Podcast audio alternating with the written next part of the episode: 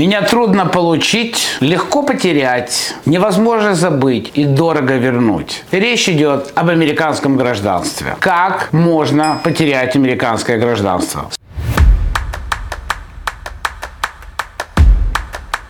Вами Вадим Печерский, миграционный консультант и руководитель паспортно-визового агентства Rush in Documentation Center. И сегодня мы поговорим, что нужно сделать, чтобы потерять американское гражданство, которое так нелегко получить. Итак, американское гражданство в принципе можно потерять только теми, кто был натурализирован в США. Это те, кто не получил статус американского гражданства по факту рождения, а приобрел его вследствие каких-то действий, которые привели к получению постоянного постоянного места жительства, то есть грин-карт, и в последующем уже и гражданство. Основные причины лишения американского гражданства – это обман иммиграционной службы или получение американского гражданства тогда, когда вы на него не имели права. За 29 лет работы в иммиграционной сфере наш офис повидал не один, не два и не пять случаев лишения гражданства. Об этом я расскажу немножко позже. Пока хочу сделать юридическую преамбулу, статистику и что вообще происходит. Об Обама. Когда Обама сел в президентское кресло, он уже тогда подписал указ о увеличении количества сотрудников и фондирования программ, которые занимаются отслеживанием и лишением гражданства тех, кто получил его незаконно. В основном это преступники, шпионы и люди, которые вступили в коммунистическую партию или связаны каким-то образом с террористами. Когда в президентское кресло сел президент Трамп,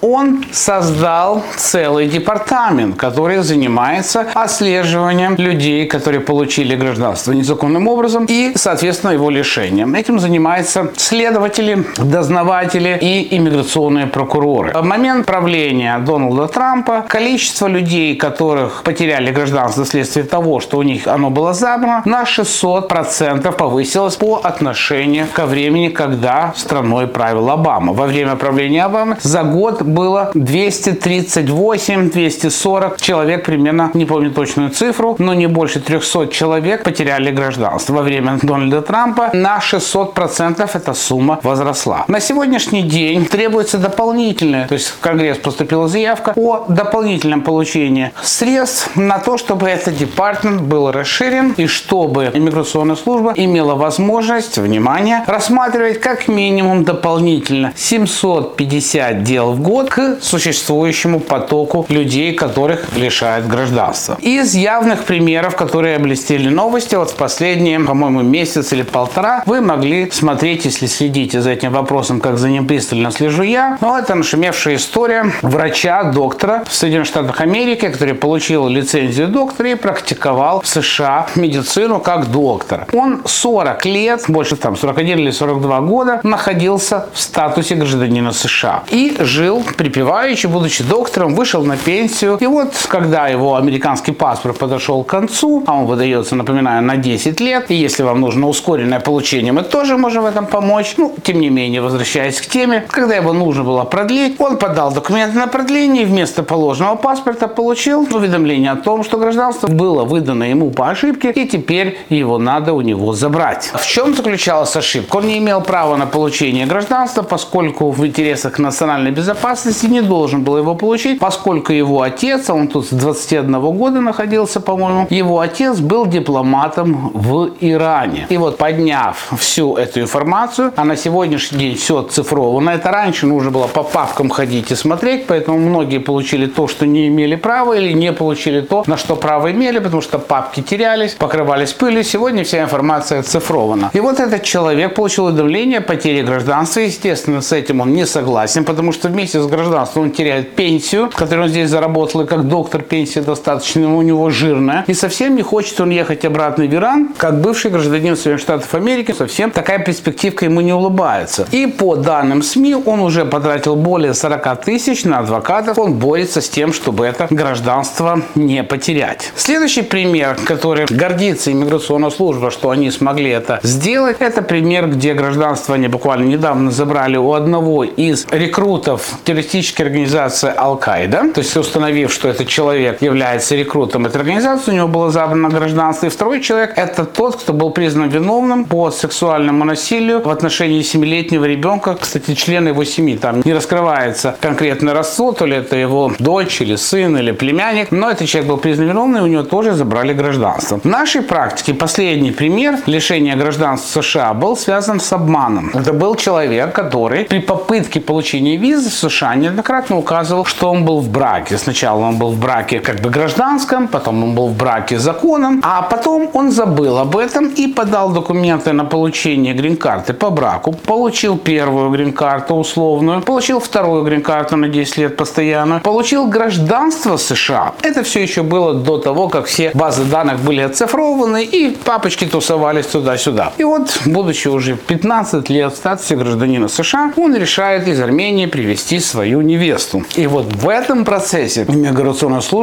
подняла старую информацию и определила, что в какой-то из моментов он обманул. А что получается, если он находился в браке на момент заключения брака в США, то брак, заключенный в США, считается недействительным. Соответственно, все его бенефиты, в том числе грин-карта одна, грин-карта вторая, гражданство США, тоже считаются получены незаконным путем. Он не имеет просто на них права. То есть рухнул весь этот домик, который он построил. И этот человек не захотел бороться и бодаться за свое гражданство. Примерно ему дали, по-моему, 50 тысяч адвокаты. Примерная стоимость без каких-либо, естественно, гарантий. Это незаконно давать гарантии, что у вас будет положительный результат со стороны адвоката. Это просто незаконно, неэтично и незаконно. Поэтому, услышав 50 тысяч и что ему еще никакой гарантии за это и не может быть, он принял решение продать свою строительную компанию, которую он успешно вел, и переехать к своей невесте в Армению. И он вот разговаривает ним, говорит, я за эти 50 тысяч лучше куплю хорошую квартиру и не буду париться. Денег я заработал, проживу, я и без Америки. Вот такие примеры. Поэтому, как я говорю, гражданство США тяжело получить, легко потерять, невозможно забыть и дорого восстановить. С вами был Вадим Печерский и команда Rush In Documentation Center.